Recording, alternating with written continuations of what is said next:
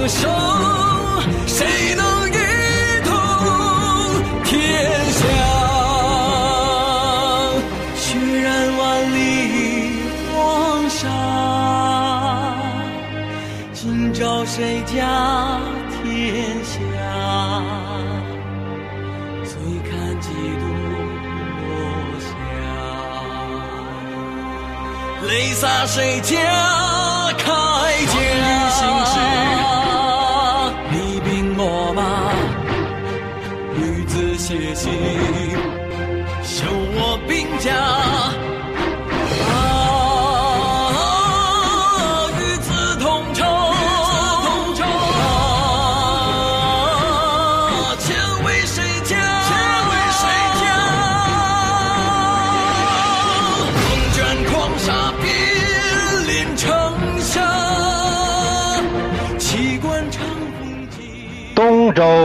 列国志第二十二回，公子友两定鲁军，齐皇子独对韦仪。第一节，子班之死。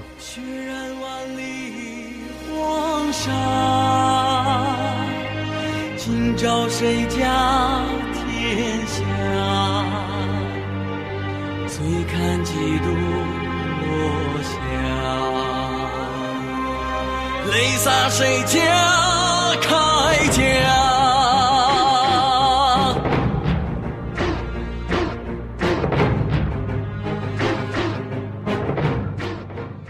鲁庄公三十二年，也就是周惠王十五年秋八月。鲁庄公不幸逝世，他这一死，还是因为接班人的问题，导致鲁国大乱。到底怎么回事呢？咱们还得从头讲起。鲁庄公有个大哥，是他的庶兄，那就不是同一个母亲生的。还有一个庶弟，名牙，字叔，也就是叔牙。鲁庄公还有一个亲弟弟公子友，他这个名字是因为他手掌天生的有这个有字纹，就这样取了这个名。他字季，所以呢，都称他为。季友这三位都是大夫，一个是嫡庶有别，再一个是季友最贤，所以庄公和季友的关系走得特别近，视为亲信。庄公继位第三年，有一次出游狼台。狼啊，是个地名。他在台上观赏风景，结果看到一个美女。呃，这可是真美女，不是现在说的见个女的就说美女。这美女也是有身份的人，她是党氏之女孟任，容色淑丽。鲁庄公。让内侍把他召来了。鲁庄公认为会轻松拿下，没想到人家孟任不从，不答应。庄公丢人了。他后来许愿：如果你要是跟我好，哎，我就立你为夫人。孟任不信他话，哎，让他发誓。庄公就发了誓。孟任在手背上。刺出血来弑神，就这样才允许和庄公同宿在廊台，然后呢，就车载着就回宫了。过了一年，生下一个儿子，叫班，一般的班。庄公想立孟任为夫人，他是想立。就像这个母亲文姜打报告，文姜早就给他定下齐国那个刚生下那个小表妹了，就是因为太小没办法成婚，文姜坚持必须和娘家的女儿联姻，别人不可以。一直到襄公的这个小女儿长到二十岁，这才娶回来。所以这二十来年呢，孟任虽然没有夫人的位号，但却有夫人的实权。他一直在掌管着六宫的事儿。等到姜氏嫁过来，孟任病重，没多久就死了，以妾的礼制安葬了。姜氏嫁过来，她一直没有生子，和她从嫁来的叔姜，人家生了个儿子，取名叫启。啊，启蒙那个启，在这之前，鲁庄公还有一个妾，封氏，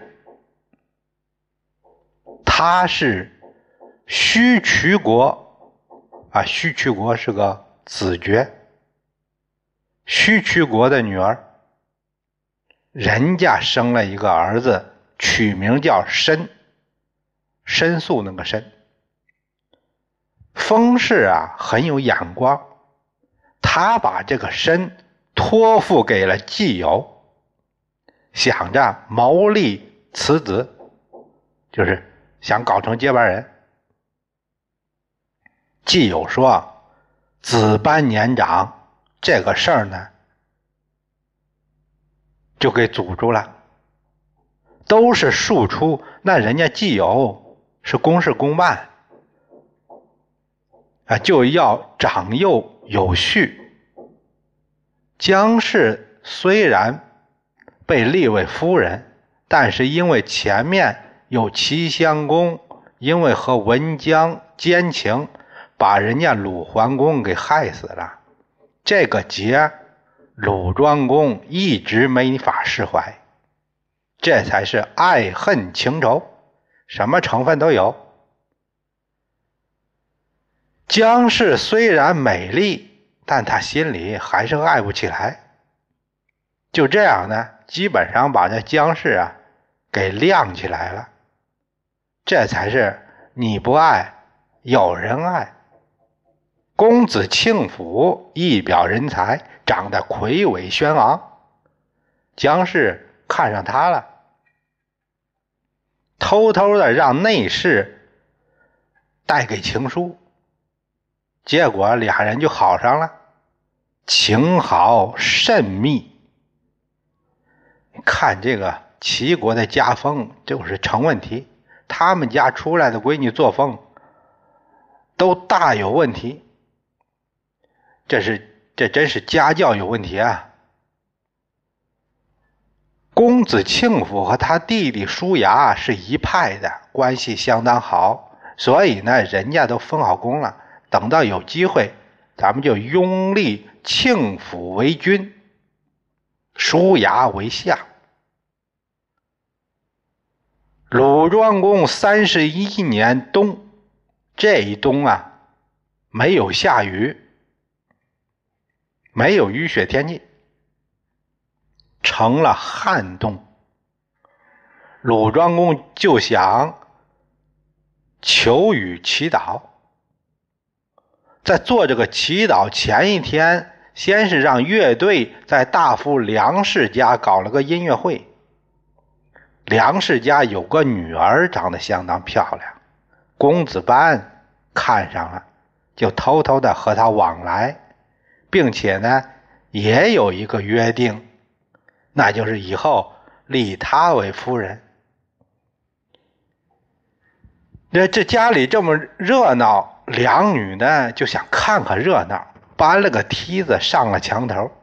你说在墙头上看演出，你说你这个大家闺秀，这哪有点规矩啊？我还是说到了这个家教问题，这不是孩子的错，首先就是骂了，骂到他的父母。孩子的问题大多有父母之过。羽人。羽人是啥？羽人就是养马的官养马的那人。羽人的儿子骆，他在墙外刚好看见这美女了。他还是个调情高手，哎，撩妹有一手，他就冲着人家唱起情歌来了。歌词是：“桃之夭夭兮，临客而异方。忠心如结兮，不能逾墙。愿同一语兮，化为鸳鸯。”歌词还挺美，但是呢也很露骨。公子班也在这个音乐会上，他听有人在唱情歌，就出来看谁呀？啊，原来是弼马温家的儿子洛。他大怒，命左右把他抓来，然后打三百鞭。我吃醋了，不就是吃醋了又不能说呀。这三百鞭下来，洛浑身是血。流了一地呀！洛再三哀求，公子班这才把他给饶了。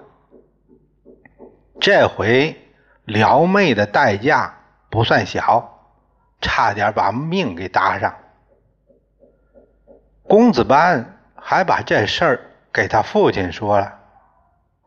庄公说：“这个洛啊，太无礼，你就该把他杀了，不该鞭刑。”洛，你也不是不知道，他可是相当勇猛的一个人。有一次，他登上南城门蓟门城楼，飞身而下，然后纵身一跃，手就攀上楼的屋角了，用手就那样一摇，整个楼都动。你说是不是神力？这样的人你不能用，也不杀，对你可不利呀。你打了他，一定怀恨在心了。公子班没当回事儿，他他就是养马家的孩子，有点憨力，匹夫一个，根本就不用多虑。这羽人若恨死了公子班，他就投身在了公子庆府的门下。这第二年的秋天。庄公病很重了，他对庆府不放心，故意先把舒牙叫来，问自己的身后的事儿。这舒牙果然把庆府大大的赞美了一番，让庄公给猜中了。舒牙说呀：“要是庆府主持鲁国，那是社稷之福啊！这一生一级。”什么一生一级？一生一级就是指传位的关系，生呢就是立子，啊，传子叫立一生，一吉呢，吉就是胸中地吉，啊，所以说一生一吉，一生一吉也是鲁有先例的。庄公没接他的话，他又把季友找来了，想听听季友的看法。季友说：“主公，您可是和孟任有盟的，要是立人家为夫人，那结果呢，也没能立。这虽然不怪您，但毕竟没做到啊。现在到这个时候了，难道还要把他儿子废了吗？季友的意思是，你也应该在他儿子这儿。给人家一个平衡嘛，补偿一下，也算是您不失约。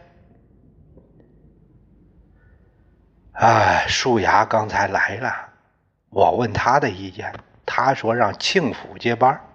你看，庆府这个人呐，残忍无情，非人君之气，根本就不是人君的料。舒牙和他关系不一般。不能听他的呀！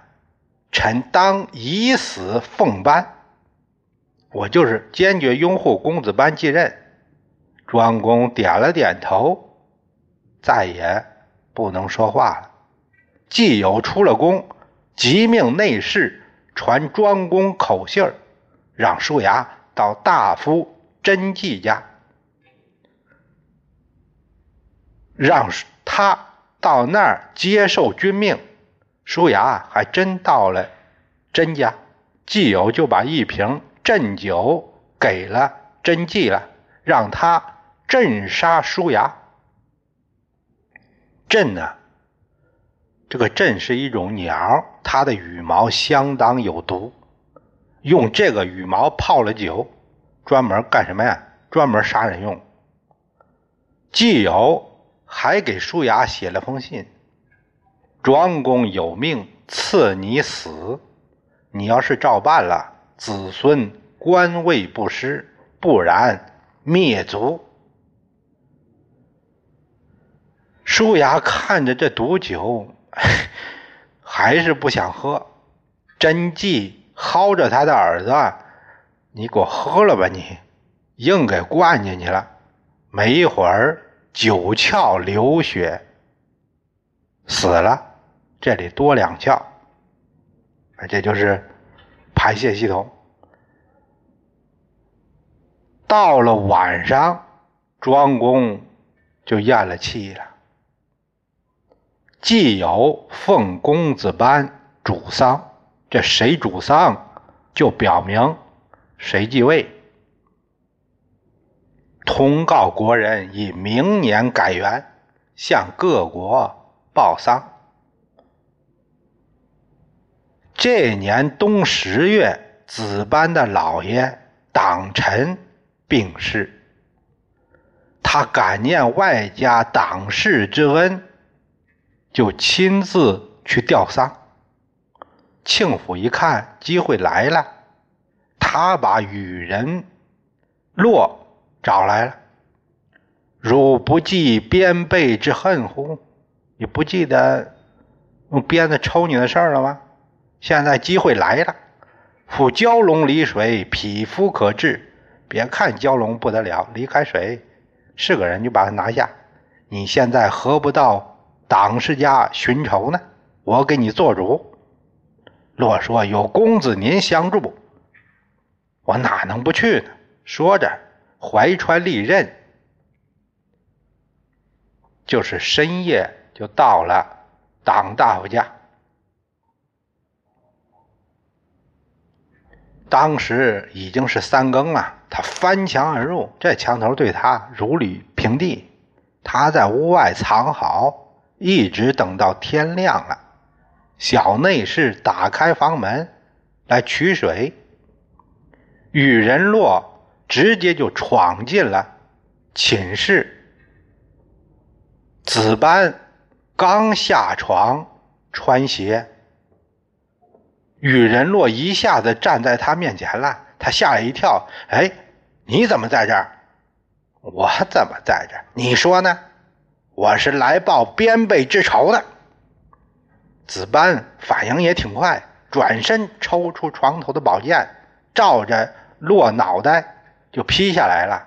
这一剑砍进了洛的脑袋。洛左手挡剑。右手握着匕首，照着公子班肋下狠命刺去。